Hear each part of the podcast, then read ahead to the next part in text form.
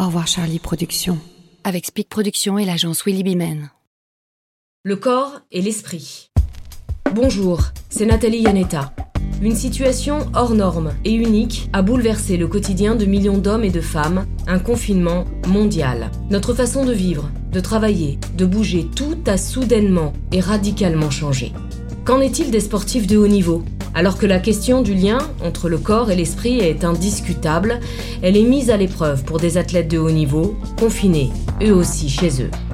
Quel rôle joue l'esprit avec des objectifs bousculés? Comment gérer son corps? Nous avons demandé à des sportifs de haut niveau de partager avec nous ce nouveau quotidien. Voici leur témoignage. Mon corps, il a pris un petit kilo, et euh, mais sinon il va bien. Pauline Parmentier est une joueuse de tennis français. Victorieuse de 4 titres sur le circuit mondial, elle remporte la Fed Cup en 2019. À la veille de Roland Garros, la voilà confinée chez elle, à Paris. Je me considère pas du tout comme une sportive de haut niveau. Je fais des petits plats, je fais des desserts, je complètement lâché le, quotidien d'une sportive de haut niveau. Mais euh, c'est ça qui est, qui est, sympa aussi dans, dans cette période, de vivre complètement différemment. Après, euh, non, c'est là on se sent pas euh, dans la peau de sportive de. Au début, ça fait du bien parce qu'on est au quotidien euh, dans le truc et du coup, ça nous fait bah, réfléchir. Ça se fait poser les bonnes questions et sentir qu'on aime vraiment ce sport et qu'on a envie de, jouer et de repartir. Après, là, de pas de pas jouer, c'est comme je dis au début, ça fait du bien. Maintenant, ça commence à manger. C'est on a envie d'aller se dépenser, de taper dans la balle. Le soir, quand on se couche, on a l'impression de pas avoir eu notre dépense euh, dans laquelle on a on a l'habitude d'avoir quoi. Il y a certains matins où où je me dis euh, ben où on va, qu'est-ce que je vais faire. Euh, Aujourd'hui, c'est une journée où j'ai pas j'ai pas forcément d'objectif. C'est c'est pas simple. Poser les bonnes questions. Poser les bonnes questions. On est conditionné, on, a des objectifs tout le temps au quotidien par, de par les entraînements, ensuite chaque semaine par les tournois, chaque match, on est tout le temps, on est drivé par des objectifs au quotidien. Et c'est ça qui nous, qui nous stimule, c'est ça qui nous donne envie d'aller s'entraîner, c'est ça qui fait qu'on repousse nos limites aussi. Et là, euh, bah, du jour au lendemain, euh, on se dit, bah, faut vous entretenir, faut garder la forme, faut continuer à s'entraîner comme vous pouvez. Mais pourquoi? Enfin, on sait même pas, euh, on sait même pas à quel moment on va pouvoir rejouer. On sait même pas si on va rejouer cette année. Même si en, France on sort du confinement, est-ce que les tournois au niveau euh, à l'international vont repartir? Il faut réouvrir les frontières. Enfin, c'est très compliqué pour le tennis. Donc on se retrouve vraiment sans objectif et ça c'est c'est dur à gérer quoi parce que c'est c'est nouveau, c'est brutal et c'est euh, pas une décision qu'on prend, c'est un truc qu'on subit donc c'est c'est pas simple. L'envie d'aller s'entraîner, l'envie d'aller s'entraîner. Moi, en plus, c'est vraiment particulier parce que j'étais sur, euh, je suis sur une dernière année, sur une fin de carrière. Donc, j'avais euh, un peu planifié dans ma tête euh, certaines échéances sur cette année en me disant que ça pouvait s'arrêter à, à cet endroit-là, etc. Et tout a été, tout a été bousculé. Donc, potentiellement, ouais, potentiellement, j'aurais peut-être pas sur un terrain, j'aurais peut-être pas de, de nouvelles compétitions pour terminer ma carrière, mais bah, c'est que ça devait se passer comme ça. Encore une fois, j'essaie de, j'ai pas envie de, je me prends pas la tête avec ça pour l'instant parce que c'est pas, euh, il y a encore une option sur cette fin d'année, donc j'essaie de, de m'accrocher à ça en me disant que je vais pouvoir avoir euh, bah, cette fin de carrière que, que j'espérais. Et puis, euh, si c'est pas le cas, eh ben, je ferai les choses différemment. J'essaie de, je sais pas, de faire une fête avec les gens qui ont compté pour, ma carrière, j'en sais rien. Je ferai peut-être quelque chose différemment pour, pour aussi euh, tourner la page comme il faut et pouvoir, euh, pouvoir écrire une nouvelle, une nouvelle page dans, un, dans une après-carrière. De garder un, rythme, rester positif.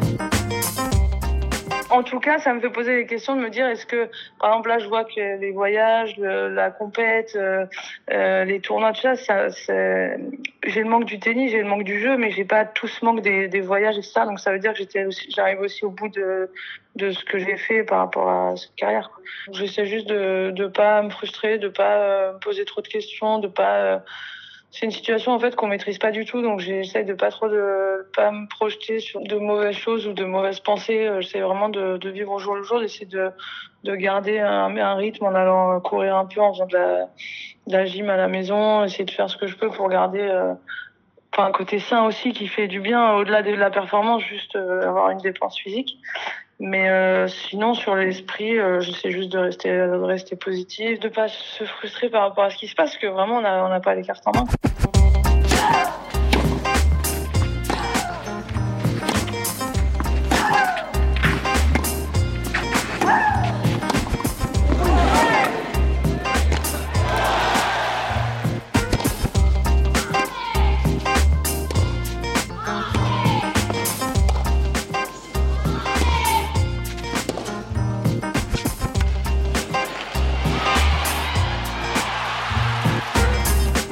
Même au début, moi, j'essayais de faire de faire euh, une activité physique tous les jours et tout, et je me suis dit, mais si ça dure, euh, je sais pas combien de semaines, je vais, je vais m'épuiser nerveusement, quoi.